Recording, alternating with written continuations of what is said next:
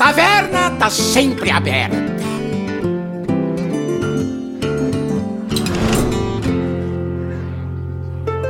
Seja muito bem-vindo à edição de número 41 do Taverna HS, o seu podcast brasileiro sobre Hearthstone. E aqui estamos nos despedindo da expansão do Lich King. Mas antes da gente começar né, a celebrar esse final de ciclo, final de ano, despedida do Grifo e a entrada do ano do Lobo, aqui ao meu lado, como sempre, nós temos o Paulo. E aí, Paulo, como estamos? Sobrevivendo a mais um dia? Fala, Vitor. Tranquilo, cara. Sobrevivendo, tudo na paz por aqui. Último episódio, último episódio da expansão atual e o último episódio desse ciclo do HS, né? É. Então estamos aí finalmente naquele momento mágico em que tudo muda. Todos os arquétipos que a gente conhece vão deixar de existir muito provavelmente, se não imediatamente em algum tempo. Vamos ver, assim, eu estou ansioso aí pelo que vem pela frente, Vitor. Muito bem, muito bem. Eu também estou ansioso, ansioso. Acho que está na hora de uma renovada aí, né? Dar uma chacoalhada na poeira. Rolou tanto blá blá blá meio mala sem alça aí ultimamente no HS, que essa roupagem nova aí, com as cartas mais especiais sendo bonitas de fato, né? As, as signature uhum. cards lá e tudo mais. Então, estamos vivendo aí, virando páginas e entrando nesse novo universo de HS que a gente tem discutido aqui com vocês, né, meus queridos ouvintes. E escaladex do episódio de hoje, recadinhos e misplays, como sempre, né? Estamos, né, uh, mantendo aqui o esqueleto do nosso podcast. Então não dá para as pessoas falarem que a gente não é consistente. Uh, depois disso, nós vamos falar um pouco sobre as novidades que estamos pensando no futuro futuro do podcast Taverna HS. Sim, querido ouvinte, estamos matutando coisas aqui e o que nós vamos fazer aqui é um exercício dessas coisas que nós estamos matutando com você. Então fique à vai vontade. Acabar, vai acabar o podcast. acabou, acabou, acabou, falei. Uh! Então é final do Lich King, final do podcast, tudo junto também. Não vai acabar porque o Hearthstone morreu, Vitor. Ah, é, é, verdade, é verdade. Estamos só falando aqui sobre o, o póstumo game, né?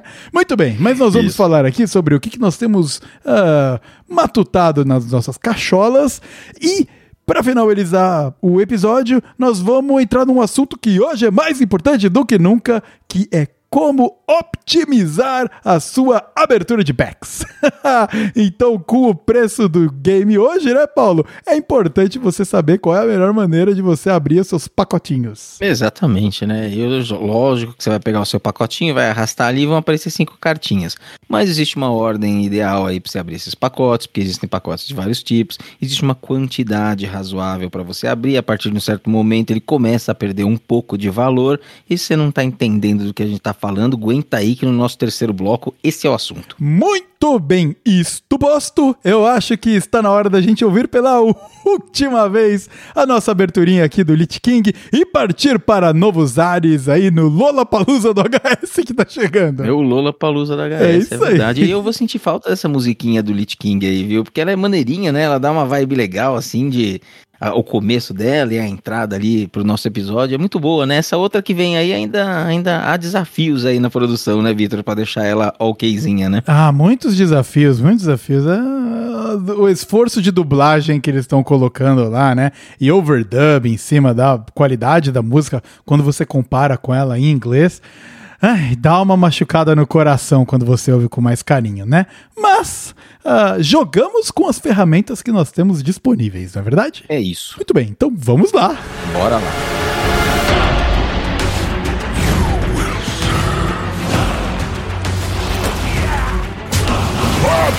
want to play!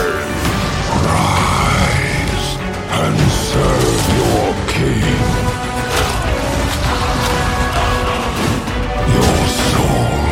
Is mine. Recadinhos e misplays, Paulinho, vamos lá. Uh, começar pelos recadinhos aqui. Uh, tivemos aqui, né, o evento no Discord Taverna Hearthstone. Que, pô, eu já participei e eu acho que a sua participação já aconteceu também, né, Paulo? Então, conta aí um pouquinho pra gente como é que foi a sua parte e se você conseguiu tirar um pouco do hate direcionado a mim isso então aí agora, vinculado às suas avaliações e a galera para de reclamar que eu dei nota baixa. Cara, eu consegui, eu acho que eu consegui reverter parcialmente o estrago que você fez lá, viu, cara? Mas. Ah, então você deu nota boa para todo mundo. É o único jeito de reverter isso aí, cara. não, não, não. Na verdade, eu fui extremamente justo e correto. Então certo. eu dei nota 3 para todo mundo. na verdade, não. Na verdade, foi uma avaliação. É que o que aconteceu é que acho que na minha vez aqui eu dei um pouco de sorte, porque os três times tinham todos tinham pelo menos um card ali que era razoável, que era bom, que teve um 4-4. Eu não dei nenhum 5 em balanceamento, mas eu dei alguns 5 em design, né? Então, eu acho que ficou razoavelmente bem, bem bem espalhadinho ali. Os capangas sofreram um pouquinho mais, né? Eles tiveram cards um pouco inferiores, mas os outros dois foram muito bem. E eu vi cards muito interessantes, que eu ia até separar para trazer aqui, mas a pauta tá um pouco extensa e, e, também teve o fato que eu esqueci de separar os cards. então eu não vou conseguir falar deles aqui, mas alguns muito interessantes. Gostei de uns, de uns cards de sacerdote que fizeram lá, muito maneiros. Pessoal muito criativo, cara, valeu a pena pra caramba participar dessa rodada e, ó, Machado, Tô, tô disponível para as próximas aí. Qual que foi o tema, Paulo, do seu, das suas avaliações? Naxaramas. Naxaramas. Naxaramas. Então era uma rodada baseada em Naxaramas e como nós tivemos o mini set recentemente aí, né, com o tema de Naxaramas, o Machado também levou lá para essa rodada. Então eram lacaios basicamente com o último suspiro, renascer, lacaios mortos-vivos, então com essa temática assim mais fúnebre assim e de, e de undeads, uhum. que todos os cards eles estavam estavam em volta dessa temática, então não tinham mais ratinhos. É, engraçado, eu até tinha esquecido que esse mini set aí foi na temática de Naxaramas, cara. É, não... é que não, é que não pegou, né? Não pegou. Não pegou quando a gente compara, pegou, né? quando a gente compara com o mini set que a Lady Prestor entrou, né? Quando uhum. mostrou que de fato ela era Onixia, uhum cativou e capturou muito mais atenção pela lore da, do miniset que chegou, né? Ah, mas tem um motivo, tem um motivo muito simples pelo, porque que capturou e pegou. Porque a gente estava um ano inteiro desenvolvendo uma única história. Né? Ah, né? é, claro, claro. E aí esse foi o último mini-set da terceira expansão que desenvolveu a saga de cada um daqueles mercenários, é. a história com o Casacos e a Prestor. Então aí, aí meu, foi, o, foi a cereja em cima do bolo, né, daquela jornada toda. Ah, eles deveriam fazer mais disso aí, contar esse storytelling de ano em ano, sabe? Porque esse ano a gente teve a Voyage, né, lá, to the Sunken City, uhum. Que entrou com o Colossal e tal. Aí a gente dá um flip de quase 180 para chegar agora, entramos na lore do Denatrius aí, etc, né? Uhum. Com essa temática meio, cara, vampiros, quase Castlevania, né? É, uhum. Inspirado nesses universos. E aí depois entrou Lich King, que é outro rolê, assim, sabe, cara? Uh, eu gostei muito é, mais ficou, da... As coisas ficaram um pouco mais soltas, é, né? Mas é. eles fazem assim, eles, eles dão umas alternadas. A, a do Mercenários foi só a segunda vez que eles desenvolveram uma história ao longo do ano inteiro, né? Ah. Então nesses oito anos de HS, a gente está indo para o nono, só duas vezes eles fizeram uma história. Porque também deve dar um puta de um trampo extra, né, cara? Você tem que. Você quer fazer os cards, mas o card tem que, tem que dar um fit ali na, na, na lore que você está construindo. Então, não sei, deve dar mais trabalho e às vezes eles querem também ficar livres para meu, faz completamente diferente. Ó, o pessoal não gostou, vamos fazer um tema musical na próxima e vambora aí. É, eu gosto mais quando a, o, an, o ano inteiro se conversa. Depois que é flipar ah, e fazer qualquer coisa. Mais. Porque é questão de, sei lá, é beleza, dá mais trabalho fazer, mas, cara, dá trabalho pagar as cartas do jogo também, né? Ah, então é. vamos não, junto é que, aí. Eu né? acho que eles não querem fazer todo ano. É, todo ser, ano não, porque ser. eles querem ter liberdades para outro tipo de criatividade também. É, cara, isso aí, isso aí é game design. Essa né? é a justificativa ah, oficial, inclusive. Sei lá, não me compra. Mas beleza, muito bem. Então tivemos aí o evento, né? Ainda tá, acho que tá terminando por agora o evento lá no Discord Taverna Hearthstone, um evento muito brabo de criação de cartas de meu card design e tudo mais, eu também adorei participar. Tive uma tremenda dificuldade de avaliar, principalmente balanceamento, cara. O balanceamento era muito difícil de avaliar. O, o design eu tive um pouco mais de facilidade, mas balanceamento é complicado, né? Porque, ah, beleza, tá balanceado e, e que universo isso aqui tá balanceado, né? Uhum, o que que tá rolando? Sim. Qual é o power level do jogo? O que que tá acontecendo? É tão difícil, cara. Mas de qualquer maneira, parabéns a todo mundo aí envolvido na organização e também também fica aí o nosso abraço e o nosso alô para todo mundo que participou, né? Afinal, não existe evento organizado sem uma galera que sempre comparece para uh, participar dos eventos e fazer as paradas. Então, um grande abraço aí a todo mundo que tá lá no Discord Taverna Hearthstone e parem de encher o saco porque eu tenho nota ruim. Muito bem. Uh, outro cara que a gente gosta de falar aqui, inclusive troquei umas mensagens com ele, você deve ter trocado também, né, Paulo? Depois do nosso último apelo, veio a falar com a gente porque a gente tem ideias de fazer collabs, que é o História. Então, História com conteúdo brabíssimo lá no YouTube descrição aqui, o link tá aqui na postagem desse episódio, como sempre, tanto o Discord de Taverna Sony, quanto o nosso querido amigo História, meu xará, que produz uns caras vídeos de qualidade altíssima. Tava aí falando para mim como a vida é ocupada, né? Ele tá estudando e trabalhando ao mesmo tempo. Maluco é correria. Um grande abraço aí para nosso amigo História e que a gente consiga fazer um collab muito em breve. Não é verdade, Paulo? Sim. Muito bem. Misplays. O que nós temos de misplays? Ah, misplays o, o, o, Machado chamou ali depois que ele ouviu o episódio, porque sempre que a gente fala mal de alguma carta de guerreiro, ele diz que é misplay. Né? Guerreiro tá aí na, na, no, no, no, limbo do limbo do limbo há um tempão, mas não pode falar mal da classe. assim, a gente, quando falou do Corset, a gente falou de algumas cartas de guerreiro que voltaram, mas que aquela coisa meio exagerada de nunca viu o jogo, aí ele corrigiu ali falou assim: não, algumas já viram o jogo, tá tudo mal então, foi meu meta definer, não sei o que. Assim, eu me recuso a dizer que tá tudo mal, foi tudo isso, mas eu realmente não me recordo é, de quando essa carta viu o jogo. E eu acho, ele lembrou, né, de um guerreiro controle em que ela entrava, e acho que entrava mesmo, né, mas assim, é, chega a ser misplay, né, é só a gente falando mal do guerreiro e e aí ele dá um puxão de orelha na gente.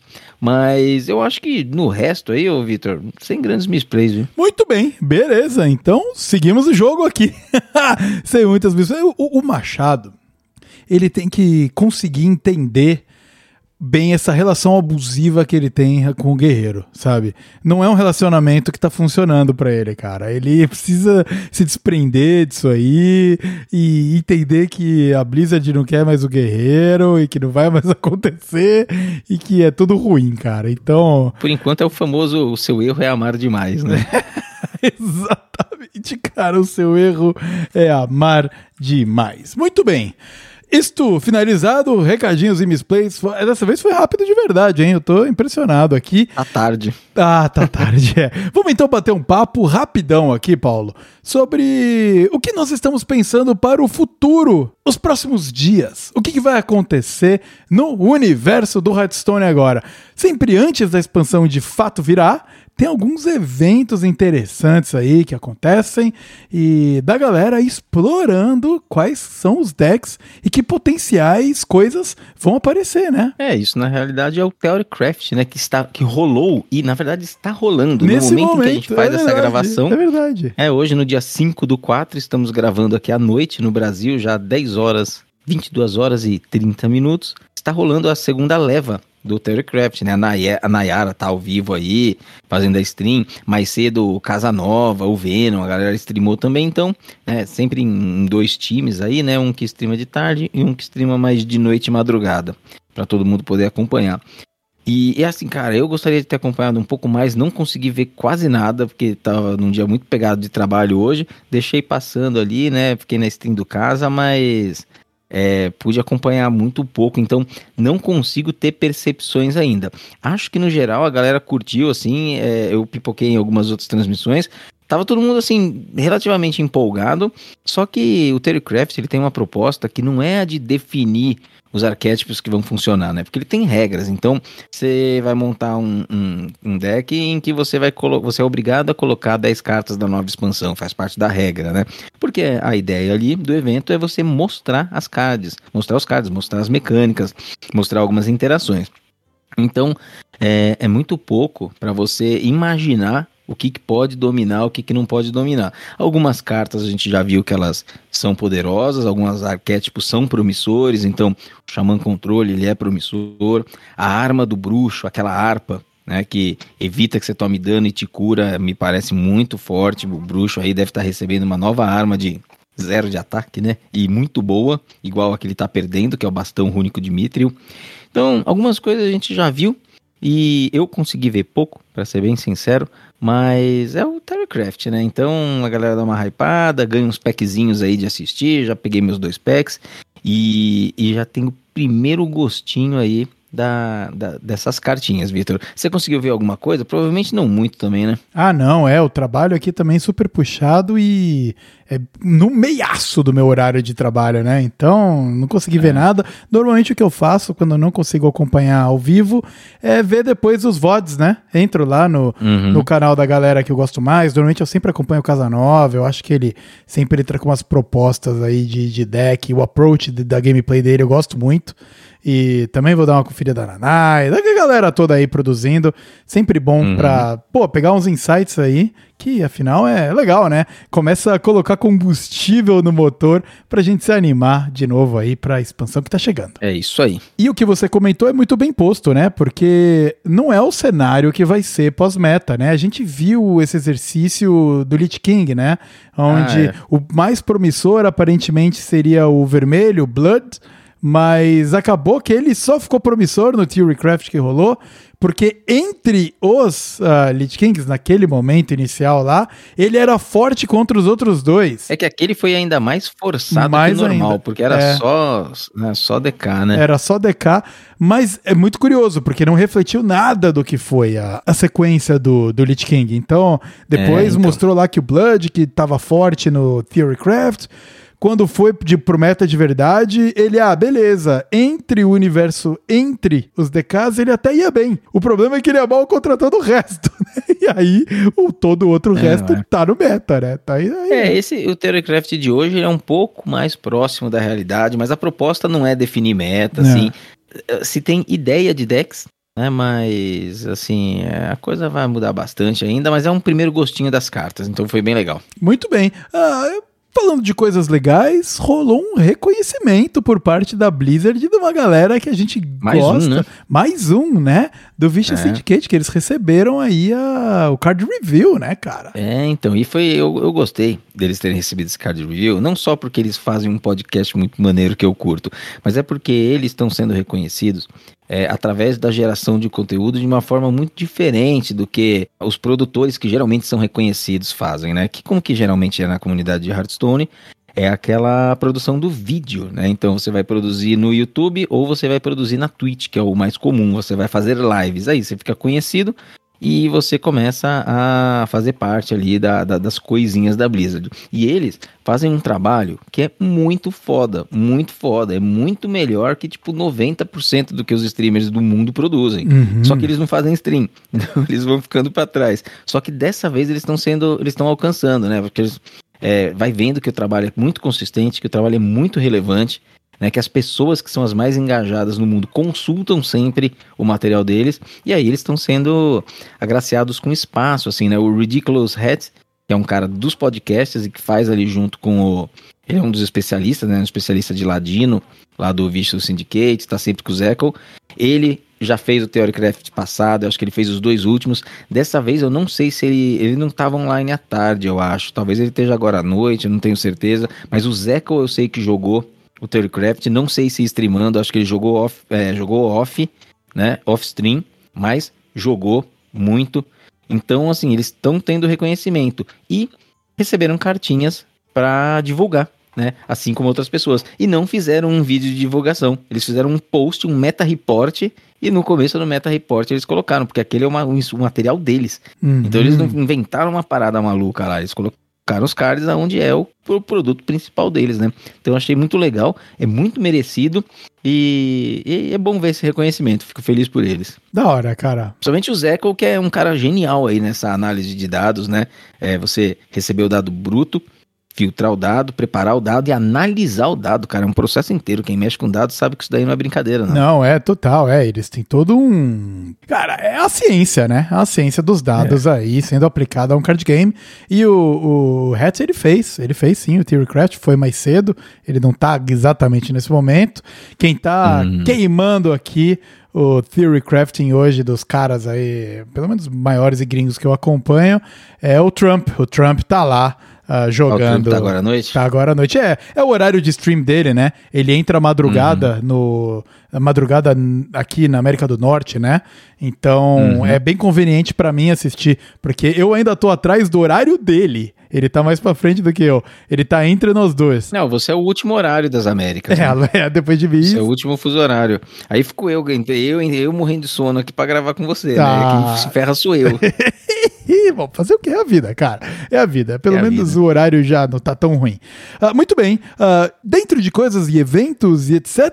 que estão rolando, outro Giga Mega Blaster evento, que não é um evento, mas é um produto, né? Da nossa querida Nayara Silvestre, é o review dos especialistas que você foi convidado, né, Paulo? É, aparentemente nós fomos convidados. Nós né? fomos convidados. É que são, essas são as grandes adições, né, cara? Depois de vencer os concursos de cards por aí, vencer as avaliações, né? Começa a pingar os contratos, né? Exato. Então a gente já foi contratado para fazer avaliação de card no Discord, e agora a gente foi contratado, né? Um contrato poupudo aí, né? Volumoso, muito, muito dinheiro em jogo. e vamos fazer avaliações para a Nayara no quadro de especialistas dela. E eu fui agraciado com a classe que eu mais gosto gosto, então eu vou fazer a avaliação dos cards de Rogue, uhum. que é sempre muito fácil, né? Então, esse aqui, ah, esse é quebrado, e esse, ah, esse é forte, e esse, ah, esse é médio, mas eu acho que vai ser broken também. Então, uhum. Ladino, Ladino acaba sendo desse jeito. E, e uma brincadeiras à parte, assim, a, a classe, ela costuma ser favorecida aí pela Blizzard, mas é, o que saiu nessa expansão, eu acho que dá bastante pano pra manga para muita discussão e idealizar algumas coisas que vem pela frente aí. Então já estou me preparando, vamos gravar aí por esses dias. Um pouquinho antes, lá do dia 11, a Nayara divulga tudo. É um vídeo em geral muito longo, com 11 especialistas falando das classes, e nós estaremos entre eles. Vitor, você vai falar de que classe? Eu vou falar do Xamã. Do... Eu vou falar ah. do Xamã. Então, você comentou aí, né, do, do Xamã Controle, que pode estar vindo e tudo mais. Então, estaremos uhum. todos juntos lá debatendo um pouco sobre essas cartas de Overload, né, que estão que entrando aí nessa temática. Vamos ver se vai dar, se não vai dar. Então, estou é, fazendo a minha... Né, overload. É, estou fazendo a minha lição de casa aqui para uhum. tentar uhum. trazer um conteúdo legal e, pô, Olha, cara, o que eu vi, o que eu vi de partida de Xamã hoje era assim, interessante, os deck controle bacana, mas assim, todo mundo olhando aqueles cristalzinhos sobrecarregados com dor no coração, assim, sabe? É. Porque na volta do seu turno, mano, ele é muito comprometido, é, né? É, é. É, a, é, a, história do overload no, no Hearthstone é essa. É você receber o turno de volta com aqueles cristalzinhos bloqueados e, e ali está escrito, você está perdendo tempo Exatamente. e você vai perder a partida por causa disso, sabe? É, mano, é, o Xamã é foda por causa disso. Então, você precisa fazer umas cartas muito boas para compensar essa perda que você tem, né? É, o Power então, Spike então, num turno tem que ser o suficiente, né? Tem que ser. Pra, pra você ser. conseguir segurar aí Porque você passa o turno, seu oponente faz um turno forte, você volta e não tem um a mais de mana para responder. Exato. Às vezes você tem uma, às vezes você não tem um a mais, você tem a mesma mana, às vezes você tem uma mana menos é. do que você teve no turno anterior, uhum. com as atuais com as atuais cards que sobrecarregam um, dois. Uhum, é. uhum. Então é osso, cara, é. não é fácil não. É. Então, quando você joga aí os overloads, você tem que sempre pensar no futuro, né? Porque afinal você não vai uhum. ter esses cristais. E pensando no futuro, estamos nós aqui pensando no futuro de coisas que a gente pode trazer a mais para o nosso querido ouvinte, né, Paulo? Isso, estamos pensando. A gente tem discutido entre nós e já pedimos opinião aí para algumas, algumas, alguma, uma pessoa, né? Hum. Que a gente está considerando nos aproximar um pouco mais do nosso público, né? Que a gente já tem um, um, público que a gente percebe que acompanha a gente, entra em contato sempre, e a gente gostaria de estar um pouquinho mais perto num, numa relação de troca que seja saudável, né?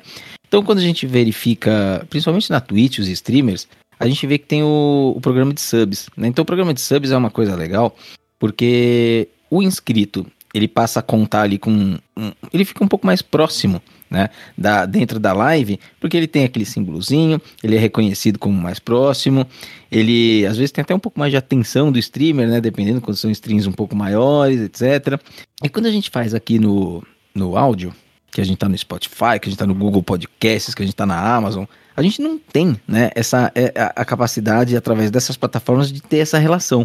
Mas a gente está pensando num sistema de apoia-se, né, uhum. um patrono, um padrinho, alguma coisa assim, que a gente monte ali algumas, é, algumas, algumas formas de contribuição e que essas formas de contribuição tragam uma aproximação maior dos nossos ouvintes com a gente, né? Então, sendo que uma das coisas que eu mais desejo seria a gente conseguir formatar um grupinho, que pode ser de WhatsApp mesmo, em que a gente trouxesse, em que essas pessoas que resolvem se tornar apoiadoras, né, que dão esse sub pra gente, é, passem a integrar essa nossa comunidade, mas de uma forma mais próxima, em que a gente consiga conversar no dia a dia, por exemplo, que é uma coisa que eu percebo quando converso pelo Twitter com as pessoas, né, que eu tô ali mais no Twitter com o pessoal, é uma coisa que eu falo assim, cara, essa pessoa aqui, mano, poderia estar no nosso dia a dia e a gente trocar uma ideia assim, sem tantos formalismos de uma DM, etc e tal.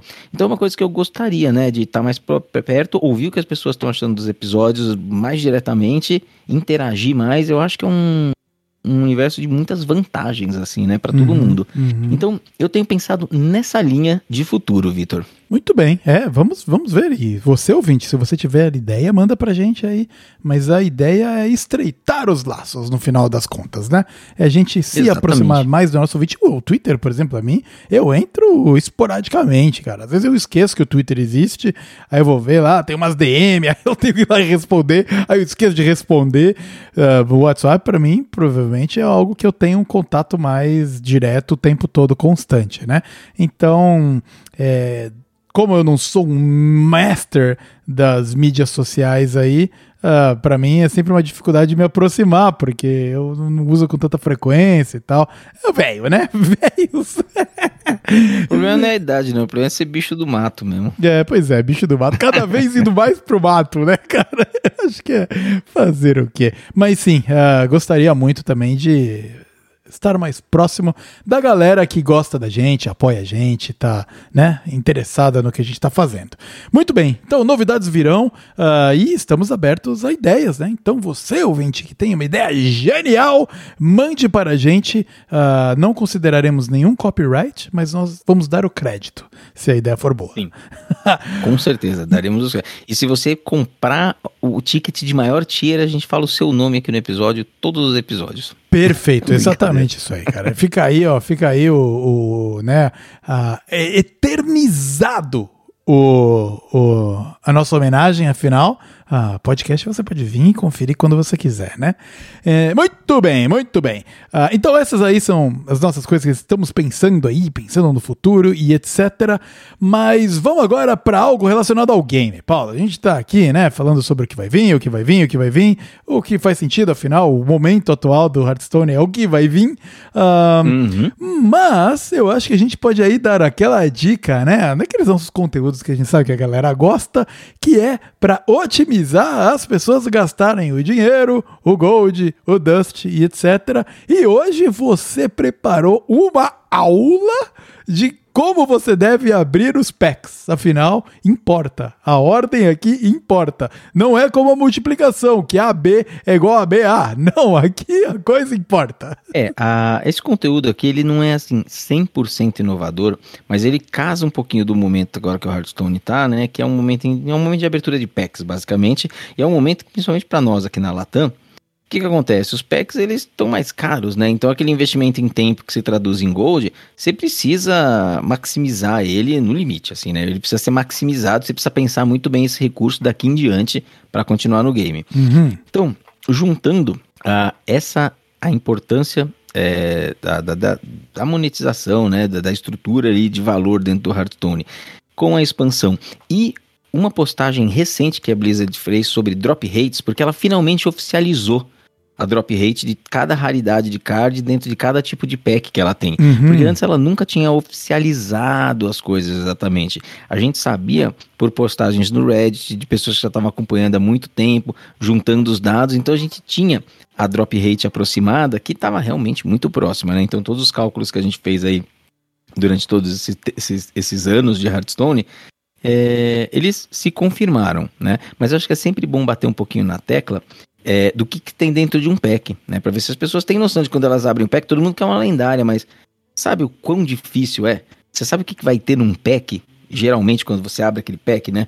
Então, nós vamos discutir um pouquinho disso, começando por uma coisa que é a mais básica, que é a ordem das aberturas dos packs, né, Vitor? Perfeito. Você já parou para refletir sobre o que, que significa a ordem de você abrir os packs? Qual a influência que isso pode ter? Cara, eu acho que não. Eu acho que não. E essa é uma boa pergunta, viu? Principalmente quando você tem os os, os packs dourados, né? Puta, influencia uhum. o dourado no outro, influencia eu abrir os decks de expansão diferente, influencia eu guardar para abrir quando sair a próxima expansão, né? São todos esses questionamentos que ficam no ar aí e não é fácil encontrar a resposta, né? Basicamente, quando você tem packs diferentes e você vira uma expansão e você vai abrir esses packs, uh, a gente tá falando do que? A gente geralmente tá falando de cards do padrão, que se você tem um card do padrão hoje, você espera sair a expansão, abre depois da expansão, porque aí ele já vai estar tá dropando cards uhum. novos do novo padrão.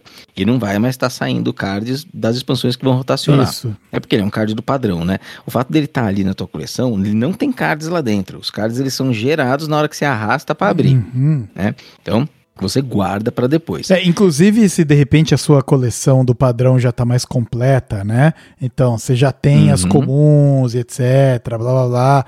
E você vai ficar abrindo, vai ficar saindo, cara, coisa que você não precisa, né? Uhum. Você não uhum. precisa de nada daquilo. Então, Isso. Então, espera. Então, assim, toda semana que você joga a taverna, você ganha um packzinho né? Guarda, você foi guardando ele, você pode abrir agora depois da expansão, caso você tenha guardado, né? uhum. né? Eu que aproveitei uma expansão, eu aproveitei uma expansão, eu aproveitei uma promoção da loja antes de subirem os preços. Chegou uma promoçãozinha que acho que era de 20 cards do padrão, né? E era um preço mó bom ali naquela época, né? Antes da, do aumento dos é. preços. Aí eu comprei e eles estão ali até uhum. hoje. Eu vou abrir agora na expansão do, do Festival das uhum, Lendas. Uhum. Né? Uh, então, assim, então nós temos esses cards do padrão. Os cards do padrão, eles podem ser de classe, porque tem aquela, você faz aqueles eventozinhos, aí você ganhar, tem o card de Demon Hunter, tem o card de Guerreiro, tem né, o tipo da classe. Eles podem ser os cards da expansão propriamente dita, né, a expansão nova, e eles podem ser cards dourados, mas aí eles são ou do padrão ou da expansão também, aí não tem grande diferença nesse sentido. Então assim, qual é a ordem? Você tem sempre que pensar que você tem que abrir do card que é mais restritivo, em termos do que pode sair, para o menos restritivo. Certo. Tá? Então você vai começar abrindo os cards que são de classe. Por quê? Você tem um pack de guerreiro ali, só vai sair carta de guerreiro. Uhum. Imagina se você deixar para o fim, aí você abriu todos os packs, tirou tudo que tinha de guerreiro, é garantido que aquelas vão ser repetidas. Uhum. Porque só pode sair de guerreiro. Então você começa abrindo do que é mais restritivo para o menos.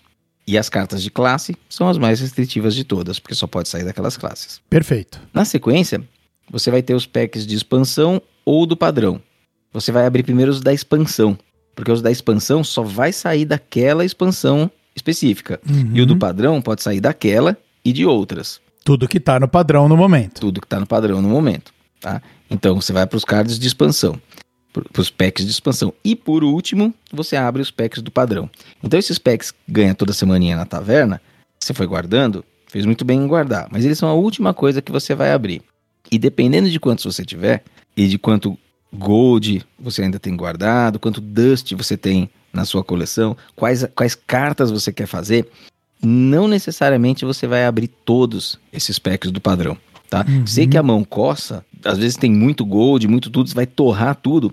Não necessariamente, porque você pode terminar tendo muito menos valor do que você espera nessa abertura de packs, do que se você guardar por uma outra expansão, agora que está tudo tão caro de ser comprado. Uhum, então, basicamente, tá. o valor intrínseco né, de cada pack diminui conforme cada pack você abre, né?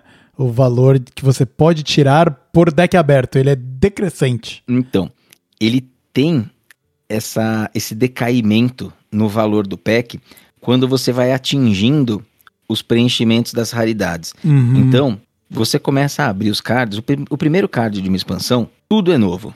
Tudo é novo. Tá? Quando você abre 30 packs, você tem todas as cartas comuns da expansão. Uhum. São aproximadamente 106. 30 packs. Quando você chega no 70 packs abertos, você também tem passa a ter todas as raras. O que, que acontece desses 70 em diante? Tudo que é raro, tudo que é comum, é repetido. Uhum. Então não é um grande valor vira pó arcano. Mas naqueles 25%, é um pó arcaninho, entendeu? Certo, Você precisa de é. quatro comuns para fazer uma, para fazer uma, uhum. né? Então, é, a partir do PEC 70, o teu valor não é mais o mesmo. Tá? Perfeito. Tá? Não é mais o mesmo. E é uma coisa que não é tão comum de ser pensada. Mas você pensa um exemplo bem bobo assim, ó, Vitor, de eu vou te dar um carro. Uhum. Vou te dar um carro de presente hoje, tá?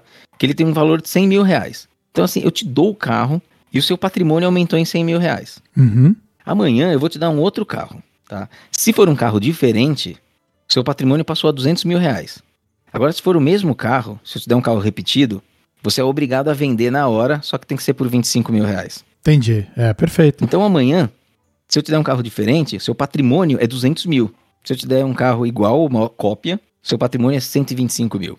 Tá? Uhum. É, o- é o que acontece quando você começa a tirar as repetidas. Então, a partir do 30 PEC, você já perde um pouco, porque saíram todas as comuns. A partir do PEC 70, você está perdendo, uma, perdendo entre aspas, né? Tá tendo menos valor Uhum. cada pacotinho, porque as raras também são repetidas. Uhum. E cada pack do Hearthstone, esse é um dado que foge um pouco da nossa cabeça quando a gente pensa. Cada pack que a gente abre, 94% dos cards são sempre comuns ou raros. Uhum. Uhum. Tá? 94% são comuns ou raros. Então depois do pack 70, o valor vai caindo muito. Já cai muito. Uhum. Tá. É, e a gente tá falando, você quando fez o equivalência com o carro, né, de ser o mesmo carro, é naquela questão de você ter a carta pela primeira vez e você Uhum. ter repetições dessa carta que você já tem. Então ela não Uhum. agrega a sua coleção, né? Claro que se Uhum. você uh, desfizer o dust de uma carta que você só tem uma, ou você tem cinco e você só descrafta uma e ela, ela vai perder o um quarto do, do valor dela de qualquer maneira. Mas as cópias, elas não têm valor da coleção. Porque você já tem a carta. Isso. Então significa que você abrir 100 packs é um número. Não é um número extravagante, 100 packs. Uhum. Mas os últimos 30, você não tá tirando. 94% das cartas são repetidas. Uhum, uhum. Quando você pensa assim, é fácil ver que o pack tem menos valor. Embora, se você precisa daquele pó arcano para completar algumas outras coisas, você tem que continuar abrindo. Claro. Agora, se você já tem pó arcano na sua coleção para usar, em uma carta que você sabe, uma aquela dourada que tá no tá- rotacionou pro livre que você não vai mais nunca mais usar, pode compensar você desencantar aquilo lá e usar aquele dust. Aquele dust, porque aquele é um dust que tá na forma de coleção e que você não vai mais usar. Uhum. Só que o pack que você tá abrindo com valor baixo, você pode guardar para daqui a quatro meses. Exatamente. Ou você pode esperar para daqui a um mês, ver como é que o meta senta, porque aí as coisas já têm cara mais firmada, e você fala assim, não, eu vou craftar full esse deck aqui. Quanto me falta de pó? Eu tenho na minha coleção? Não tenho. Então eu vou abrir agora mais alguns packs, eu até sei mais ou menos quantos para fechar o dust que eu preciso. Uhum. né? Então, como agora a gente está considerando que o Hearthstone é um jogo caro e que a gente não bota mais dinheiro, a gente precisa consumir os recursos que existem. E o recurso que existe é pack, ouro, dust e dust na forma de coleção. Perfeito. Tá? O dust na forma de coleção, o valor está posto lá. O dust na forma de packs, não. Porque o pack do padrão, que você guardar para daqui a quatro meses, pa- parece muito longe, mas não é. Uhum, uhum. Esse pack vai ter mais valor lá na frente, tá? Então, se abriu 100 packs, é uma coisa. Se abriu 150, o valor tá caindo. Se abriu 200, tá caindo muito. Abriu 250, caindo mais ainda. Perfeito. Ao invés de abrir 250 packs, para quem é free to play, se você tem 250 packs, cara, abre 150 guarda 100 para daqui a 4 meses. Você vai estar fazendo um negócio muito melhor, a menos que a tua coleção seja pequenininha e você não tenha o pó arcano nela para É. completar o que você precisa agora, né? Então tudo é recurso. A gente precisa nesse momento olhar para a coleção como recurso também. Perfeito. Ainda mais do que nunca, né? Dado Mais o do que preço do game, né? Um, Uhum. Você também trouxe aqui a informação um pouco dos drop rates, né? Por, por raridade e tipo de pack. Isso daí foi algo que a Blizzard trouxe recentemente, oficializando, formalizando, né? Porque teve muita discussão em torno dos, dos cards exclusivos, né? De como é que é, se piora, se não piora, o que, que tá acontecendo, tá saindo no lugar de uma lendária, não tá? Então eles deram uma esclarecida geral, e aí aqui é só para repassar, que acho que muitas vezes é uma informação que as pessoas não têm em mente também. É, então, começando pelo pack normal. Um packzinho normal, né? Que não é dourado, ele pode, pode sair todo tipo de carta lá, inclusive dourada. E inclusive exclusivas, tá? Só que num pack normal, você vai tirar uma épica a cada cinco packs em média. Uhum, Tá? uhum. Então a cada 5 packs sai uma épica. A cada 20 packs sai uma lendária comum. Uhum, Tá? Então uma épica a cada 5, uma lendária a cada 20. certo. Né? Isso é um número que está mais na cabeça das pessoas. Na média, né? Isso é uma média. Na Você média. pode, pode Na não média. ser cinco ali para sua época, pode ser oito, né? Pode ser dois, Isso. se se você tiver sorte. É, sendo que se você é muito azarado, no pacote 40 você não tira a lendária, sai no pacote 40. Uhum, E aí serve para épica também. Se você não tira uma épica em 10 pacotinhos seguidos, aí você tira a épica no décimo. Certo. Né? Então, é, uma, é uma garantia que você não vai dar um low roll tão zoado Isso. e de que uhum. você nunca vai pegar uma épica, é que pelo menos a 10, a cada 10 você pega uma épica do mínimo e uhum. uma lendária a cada 40, né? A mesma relação no drop rate aí de, de 5 para 20, né? Então é, é, equivalente. É isso aí. Então se você começa abrindo os packs, você abre 40 packs, você vai tirar no low roll, você vai tirar quatro épicas e uma lendária. Uhum. Uhum. É o pior que pode acontecer, é o muito azarado. Pior cenário possível. Isso. Aí, num pack normal, também podem sair as douradas. Mas aí a coisa começa a ficar um pouco mais é, rara. Então, uma comum, que, mano, é.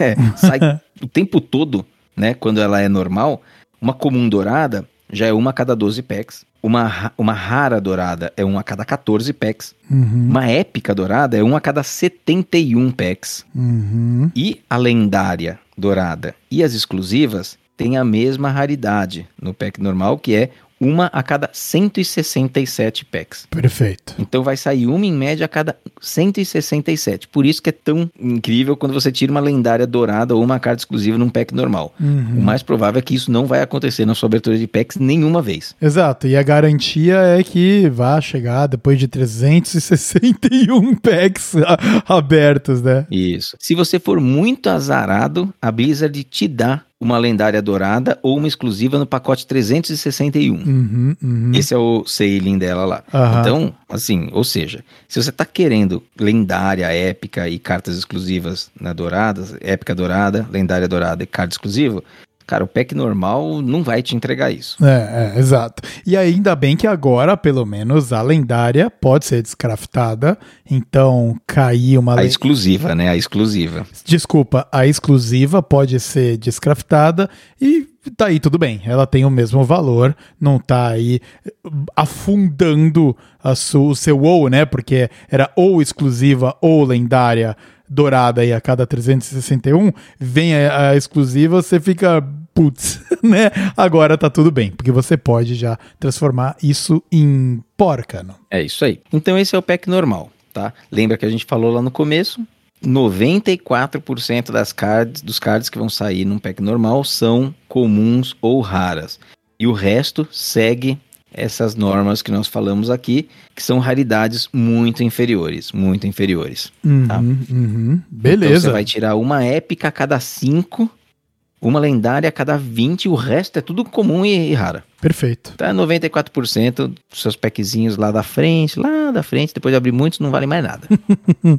muito bem, cara, muito bem. Muito bem. E, e temos aí também agora a relação, né, quando a gente passa para os packs dourados ou os exclusivos, como eles são os packs especiais, eles refletem a, as probabilidades do pack normal para as cartas normais, só que na versão dourada delas. Exato, isso é outra coisa que é interessante assim. Então o pack dourado, ele é mais caro, né? só que ele, é, ele recompensa as cartas douradas nas taxas das normais. Então quando a gente falou que uma num pack normal sai uma época a cada 5, uma lendária a cada 20, aqui também sai uma época dourada a cada 5 e uma lendária dourada a cada 20. Uhum. Então a gente sai de uma taxa do pack normal de uma época a cada 71, uhum. né, para sair dourada lá, para uma época a cada 5, que é a drop rate normal da épica, né? Só que para isso você pagou mais para ter esse pack dourado. Claro, né? claro, claro. E uma lendária a cada 20.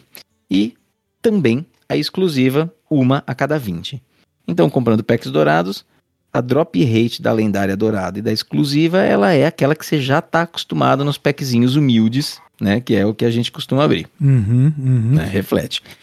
E a gente tem o pack exclusivo, que eu vou passar a informação aqui, só que esse pack ele tá sob júdice, porque eu não tenho certeza se esse pack exclusivo ele vai existir nessa nova expansão, porque me parece pelas informações. Eu procurei algumas coisas, elas são meio contraditórias. Eu acho que o pack dourado e o pack exclusivo, eles vão ser a mesma coisa agora. Uhum.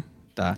Dado o, que a o... exclusiva e a dourada lendária elas estão sendo tratadas de maneira equivalente, equivalente talvez os né? packs né? eles também virem equivalentes, né? É, eu acho que o pack exclusivo ele deixa de existir. Uhum. Eu acho que o pack exclusivo e o pack dourado são o mesmo. Uhum. Mas como ele está anunciado ali na postagem da Blizzard, ele é um pack em que a épica, né, ele é um pack dourado também, só que uhum. eu chamava de Signature Pack. Uhum. A épica é o Min 5, a lendária é o Min 20 também, como a gente falou para os anteriores, só que a exclusiva era o Min 7. Se você comprasse esse pack exclusivo.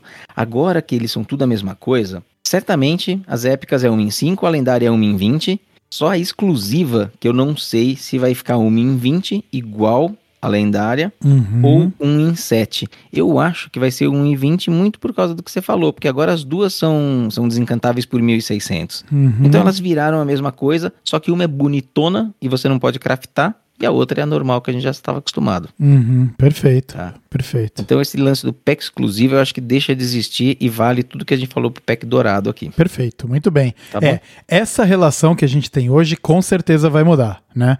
Porque eles querem aumentar a exclusividade do pack. Uhum, Talvez sim. isso não mude, mas isso vai ser refletido no valor do pack exclusivo que vai ser maior. Afinal, você está é. sendo acesso garantido a uma carta exclusiva que eventualmente vai vir.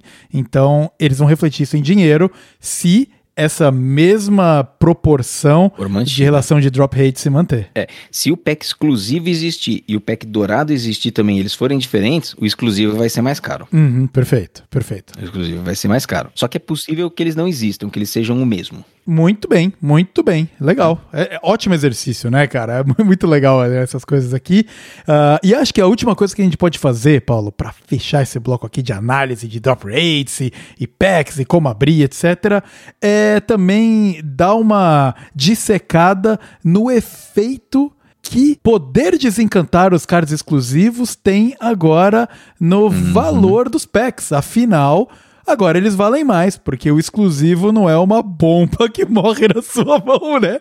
Ela pode ser reciclável. Era, seria o, o exercício do carro seria: olha, cara, eu tô te dando esse carro aqui. Só que você não pode vender. Só que ele é um Maré 92 e que você não pode vender. Exato, não pode vender. Não, não pode ser nem o Maré 92. Eu tô te dando um carro da hora. Tô te dando um carro ah, da, hora. da hora. Toma aqui esse Porsche. Você pega hum. esse Porsche aqui só que você não pode vender. Você vai ter que morrer com esse carro, cara. Pagando o seguro e a manutenção dele e as revisões. exatamente, exatamente. Então, é Paulo, é agora que a gente pode vender o Porsche, uhum. qual que é a melhoria na relação aqui no Dust para cada um do tipo de pack? Ah, é interessante. Aqui de novo eu trouxe os três packs, tá? Inclusive o exclusivo, inclusive o exclusivo, exclusivo, que eu não sei se vai existir ou não mas a gente percebe uma melhoria no valor de cada um deles, agora que ela pode ser desencantável. E, claro, que melhoram mais os packs mais, mais, mais raros, né? Onde é, porque agora, no dourado, é, em que ela sai mais, você está desencantando ela quando sai, né? Você pode desencantar, e no exclusivo mais ainda. Uhum. Então, no pack normal, antes, ele já valia aquele 100 de Dust que a gente está acostumado. Na verdade, assim, é 106, tá? Já, a gente fala 100 que é para arredondar e ficar tudo mais fácil mas partiu de 106 para 116. Então é um ganho de 9% de valor de porcano, que não muda muito o jogo para quase ninguém, e aumenta tão pouquinho assim, porque a gente falou as raridades lá em cima, né? Saiu uma a cada 167 packs, então é, é 1.600 quando acontece, mas sai pouco. É, só tem impacto no ganho porque a carta vale muito, né? É a única Isso. coisa que faz ela mover Exato. um pouquinho o ganho, porque é tão raro sair, mas se sai, uhum. né? Então. É, uma comum normal, quando você desencanta, vale 5. Uhum. Uma exclusiva ou uma lendária dourada vale 1.600. É, então, é quando ela sai, é essa que é a. Por isso que dá esse ganhozinho aqui, né? Perfeito. Em função é o quanto ela vale mais, mas também relacionada à raridade que ela uhum. tem no pack. Uhum. Então a gente tem esse pequeno ganho aqui de 10 de Dust por pack normal que não muda o jogo para ninguém que, que mexe com packs normais. Agora, para quem mexe com os packs dourados e os exclusivos, é, muda, é razoável já. Porque a gente sai no dourado de um cenário em que o dourado antes valia 450 de uhum. Dust e agora passa a valer 530. É. Tá? Então é um aumento aí de quase 20%, né, de 18 a 20% no valor de um pack dourado. Perfeito, né? ótimo. Então, se o pack dourado continuar custando a mesma coisa, né? Não serve para nós aqui que passamos por um processo de inflação, uhum. mas no resto do mundo, as pessoas vão olhar para um pack dourado agora e falar assim: opa, a coisa subiu 20% de valor aqui para quem quer farmar é, porcano. Exato. Vou começar a fazer umas continhas aqui agora. Exato. Se o preço é. do pack dourado se mantiver, a mesma coisa que era uhum. antes, é, ele vale mais agora. Você pode ele olhar vale com ele para ele com mais carinho.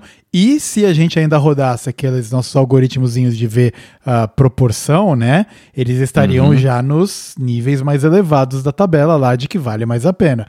É que agora Isso. o jogo multiplicou por 3 o preço e nada vale a pena. É, eu vou até atualizar tudo aquilo lá, né, para saber aonde que esses packs estão agora, uhum, mas uhum. para entender no, na posição da tabela, né? É. Mas é sempre em termos relativos uma coisa com a outra, né? Agora o valor de face do produto para nós aqui no Brasil é sempre muito caro, né? Perfeito. E o pack exclusivo, que é aquele que se ele existir com as drop rates do passado, é aquela que sai uma exclusiva a cada sete packs, ele foi mais bonificado ainda, porque agora uma exclusiva a cada 7 packs que pode ser desencantada.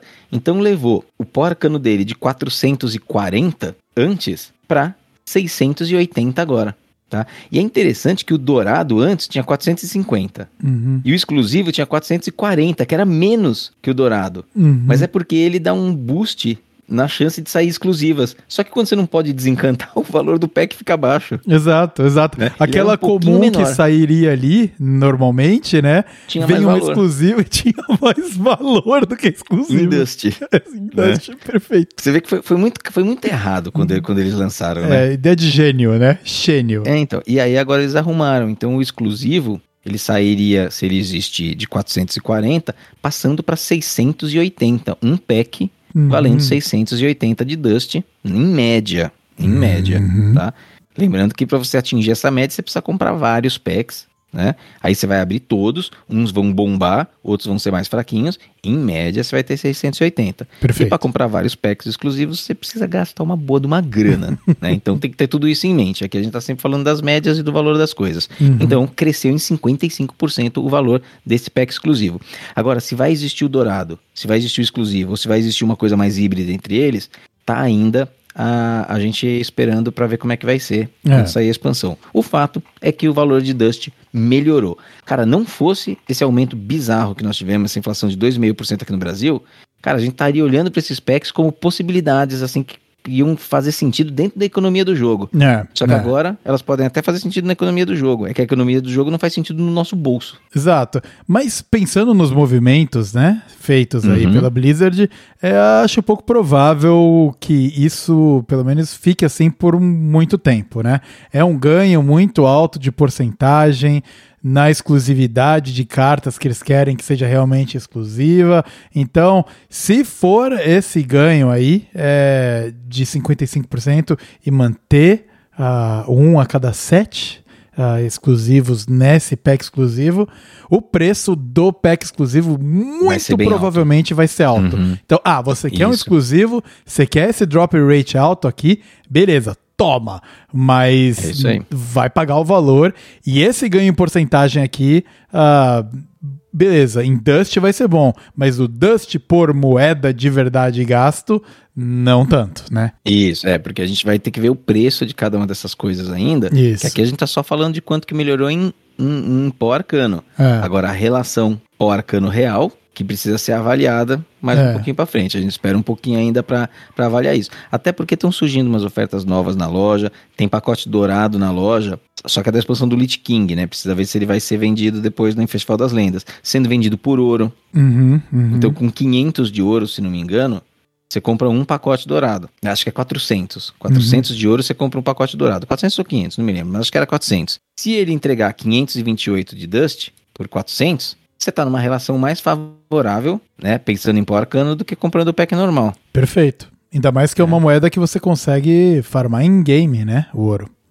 Exatamente. Exato. É. Então, assim, como essas coisas estão mudando, em função dessa reestruturação que eles fizeram nos cards exclusivos e, e que, que, não deu muito certo, agora eles estão arrumando. Então a gente ainda está em stand-by aí. Mas a gente vê que tem algumas coisas aí que melhoraram, né? Embora o valor do jogo seja caro, algumas coisas elas ficaram melhores aí para outros mercados. É, é interessante como é economia de um joguinho de carta ela é complexa, né? Quando a gente tem tantos fatores aí e a gente ainda nem trouxe o fator das runas, né? Das pedras rúnicas lá, o nome do nome das runas lá. É, é que, é que esse fator não, não tem esse fator ainda no, no Hearthstone, né? Porque esse fator ele é só ele é, ele é, ele é a pedra rúnica ela é um intermediário entre o dinheiro, uhum, mas ela uhum. não tá encarecendo nada ainda no Hearthstone. É, mas, mas as proporções agora elas vão mudando, por exemplo, até em investimento de pedra rúnica. Quem tem pedra rúnica no Brasil, né? Comprou um uhum. monte de pedra rúnica ah, e agora sim. o triplicou de preço.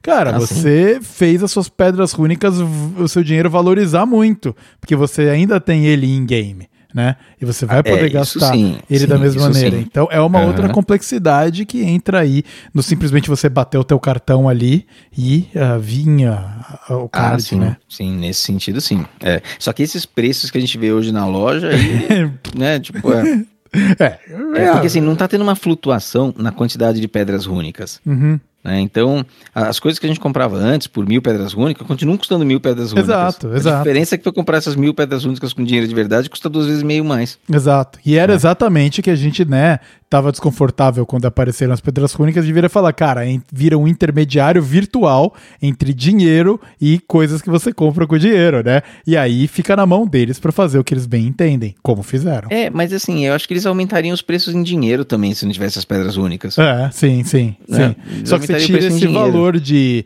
comprar várias pedras rúnicas e aí elas, o dinheiro, a relação de dinheiro pedra rúnica muda, mas você já tem a pedra rúnica, né? Essa, essa é, parte aí. É assim, eu acho que teve uma série de cagadas e coisas que não estão explicadas e que nunca vão ser explicadas. Né, nessa história toda. É, e para mim, o, o que me leva a acreditar nisso é aquela tabela de preço das pedras únicas que tinha antes, que não era múltiplo. Entendeu? 500 não era, 1000 não era múltiplo de 500, 1500 não era múltiplo de 500, nada era múltiplo de nada. Uhum. Em outros países era, é. em alguns não. Bizarro. Aí eles fizeram uma subida de preço e ajustaram isso. Bizarro. Então assim, sempre teve alguma coisa errada. e eles nunca vão explicar por quê. Nunca. É, é entendeu? É, eu, gostaria de saber muito, mas nunca vamos saber. É aquele algo de errado não está certo, né? Não tá, cara, não tá. Mano. Muito bem, perfeito, cara. Bom, isso posto, eu acho que falamos sobre economia, falamos sobre PEC, falamos sobre o que pensamos do futuro, falamos sobre o futuro do game aí, com a nova expansão chegando, mas a gente pode falar um pouco do mundo real, e lá de fora, né, Paulo? Aqui fora do universo do Hearthstone, e dessa vez eu vou começar. Eu vou começar, porque vez passada você começou, eu acho que na anterior você começou também, então eu vou primeiro. Um, e eu entrei, vim todo musical no episódio anterior, né? Mas tem um tipo de recomendação que eu ainda não trouxe, que é de um canal do YouTube. Eu já trouxe podcast, já trouxe jogo, né? Outras coisas, enfim. Mas canal do YouTube, tirando história que a gente sempre recomenda, mas é um canal muito maneiro, cara. Eles basicamente fazem reviews focado mais nos games indie. Então eles têm uma maneira muito poética de avaliar games e, e contar um pouco das das histórias, vídeos sempre muito bem feitinhos, que é um canal chamado Nautilus.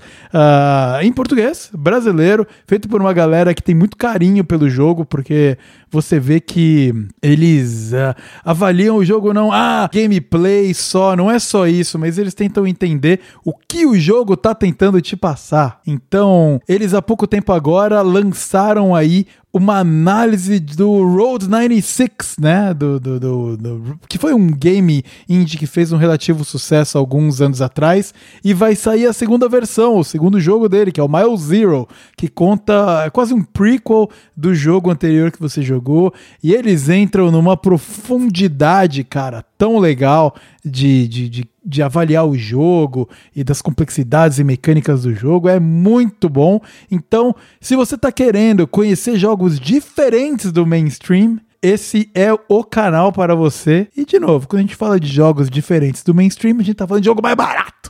Também. Aqueles jogos que na Steam saem por, cara, uma relação entre. Baratinho, né? É, às vezes depois que lança logo entra em sale, principalmente no verão, né? O verão norte-americano é, tem aqueles sales gigantes na Steam. Então, eles fizeram aí a, a análise do Road 96. A semana passada, cara, eles falaram a análise de um. Eu até encaminhei pra Ana, que é um é, é, um daqueles builders, sabe aquele jogo tipo um SimCity, etc. Ele chama Terra New. Só que o objetivo é você recuperar a terra. A gente sempre normalmente tem a, o foco em construir coisas. Lá você pega uma terra que está destruída, poluída e tudo mais, e você com mecânicas vai retornando a natureza para lá, despoluindo rios e, e reconfigurando e reintroduzindo espécies que eram nativas, e o teu objetivo final é sair de lá sem deixar nenhum footprint, sem nenhuma pegada. É muito maneiro, muito bonito, aquele jogo que você joga, cara, e, e, e relaxa, assim, sabe? Então fica aí a recomendação. Eu tô, eu tô me estendendo aqui porque eu gosto muito, cara. Compete com os vídeos do História que eu vejo na hora do almoço. Fica aí o canal Nautilus no YouTube para você, querido ouvinte, conferir e conhecer alguns jogos novos. Fica aí o convite para você também, viu, Paulo? Dá uma olhada lá. Acho que você vai curtir. É, eu tenho conhecido um jogo novo aí, só que é outro jogo de cards, viu? Não, não falo nada aqui, mas tenho jogado um outro joguinho de cards. É um jogo muito conhecido, eu tenho jogado o Runeterra. Uhum. E eu fiquei muito interessado pela monetização dele, porque todo mundo fala que ela é muito, muito generosa. Honesta, né? É, muito, muito generosa, assim, e tal. E aí eu fui lá mais para conferir e eu acabei gostando do jogo pra caramba, cara. Então, uhum. Então, mais pra frente, talvez num outro Drops aí, a gente, eu venha a falar de, de Runeterra, o que eu tô achando, minhas impressões, mas eu tenho gastado muito tempo pesquisando coisa dele, assim, e tô adorando, tô Olha adorando lá, o jogo. Legal legal. É, joguinhos. Mas o meu ir lá fora, é, eu queria fazer uma consideração, é uma recomendação e uma consideração sobre dois seriados, duas séries antigas, que acho que as duas já acabaram há algum tempo e que são meio que têm a mesma pegada, mas para mim impactaram de formas completamente diferentes. Talvez quem está nos ouvindo já conheça as duas. Uma é o The Office e a uhum. outra é o Brooklyn Nine-Nine. Ah, certo. As duas eu já conhecia sem assistir, porque os personagens são muito caricatos, né? Então tem meme deles para todo hum, lado, Total, né? Total, é muito. É, e aí eu tava querendo uma série assim, mais descontraída para ver, sabe? Com aqueles episódiozinhos, episódio mais curto, e que você assiste um, aí se você dorme em um, você vai ver o outro, não faz nenhuma diferença, sabe? Esse tipo Perfeito. de coisa. Queria umas coisas bem bobas, assim. E fui começar a assistir o The Office. Cara, eu acho que eu assisti dois episódios com a Pamela. Depois eu assisti mais dois sozinho. Eu não consegui dar uma risada, velho. Uhum. no The Office. Uhum. Né? É, cara, eu achei, eu não sei, muito datado, talvez, sabe? Achei muito exagerado, muito. Sabe, tem algumas horas ali que eu sorri. Uh, mas né? você viu a primeira temporada? Você começou a primeira temporada? É, primeira, primeira, primeira. Porque a primeira Primeiro temporada ela é difícil, cara. Ela é um nível cringe datado que tá complicado. É muito assim. cringe, cara. É. Muito, é. muito. Né? Eu gosto muito e... de The Office, mas é mais fácil você começar a ver a partir da segunda temporada. Que eles ah, dão sim, uma. Mas a segunda já faz uma diferença toda, assim? Eles, eles... dão uma balanceada Muito ali. grande. O Michael Scott, ele continua cringe, mas muda muito. Uh -huh. Eles trocaram ah. daquele Michael Scott que era cópia do britânico, né? Uhum. Por uma coisa um pouco uh, menos caricato. Ele é caricato pra caramba ainda, mas começa a uhum. mostrar outros lados ali que, uh, ah, para mim, é. pessoalmente, fica muito chance, melhor. Então. Ah, não, é, é melhora porque, muito. Porque eu sei que a galera gosta geral, mas assim, eu fui ver e falei assim, caraca, mano, então o negócio envelheceu muito mal, né? Porque, então, quer dizer, nasceu assim e aí eles deram uma repaginada. Sim, é. Não, até pra época eles acharam, hum, não vai dar para continuar assim. Uh, uhum. Beleza, essa passou, mas vamos dar uma repaginada aí, né? Uhum. E o uhum. Steve Carell, cara, ele é excelente, né? Ele é, cara, um uhum. comediante maravilhoso.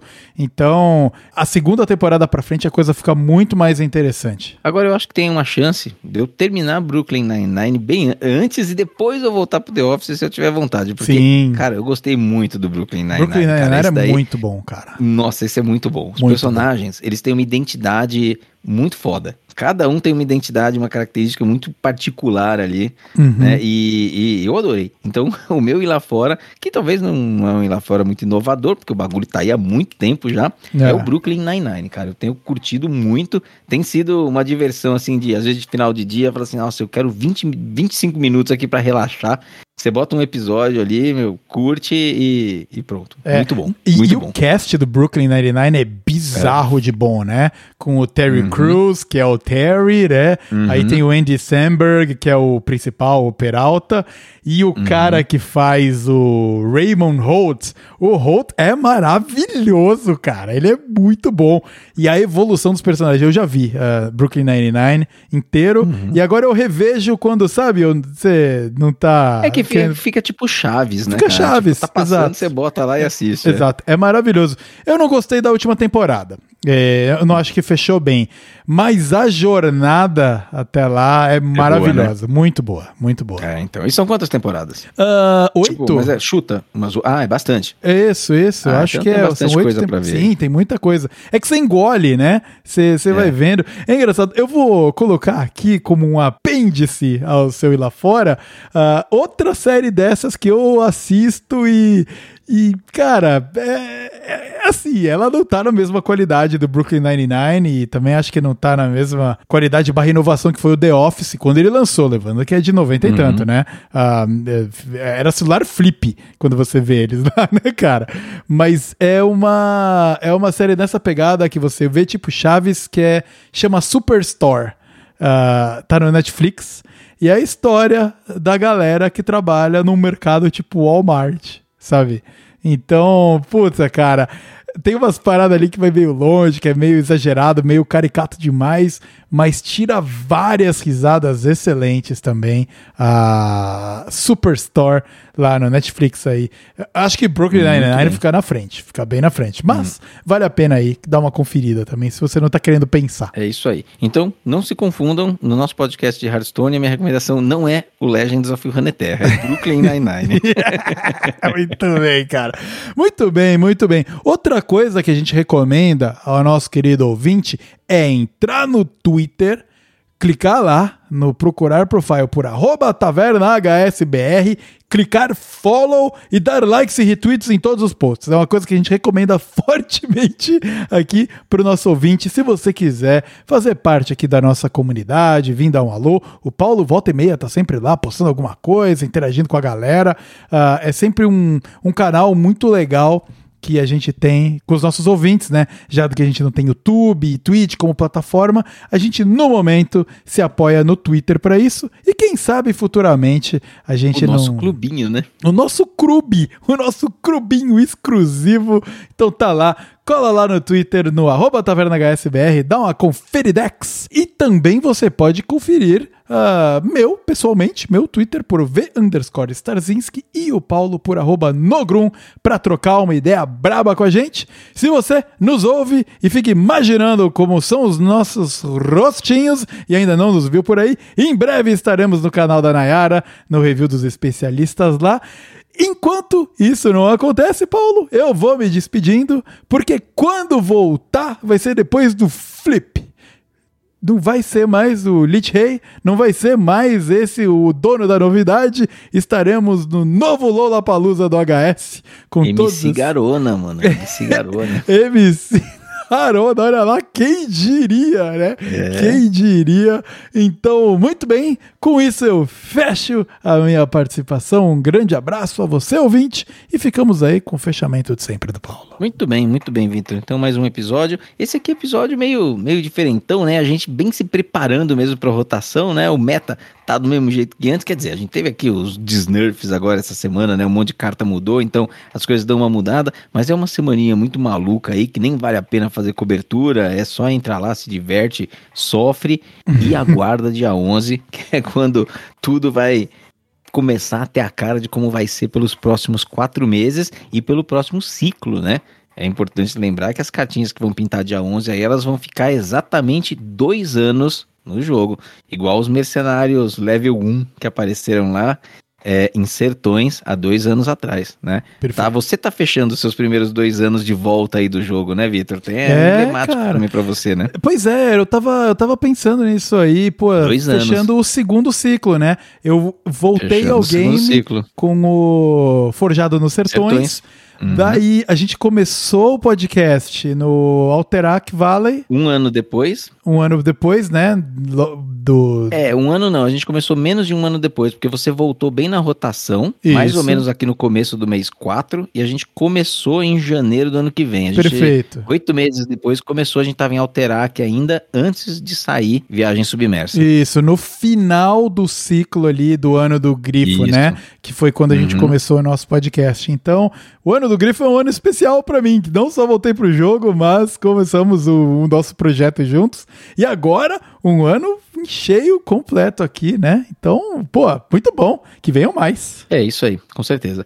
Então, enquanto a gente aguarda os novos cards e os novos metas, né? Porque os nossos próximos episódios já vão ser em cima da explosão que vai estar acontecendo no jogo com os novos arquétipos.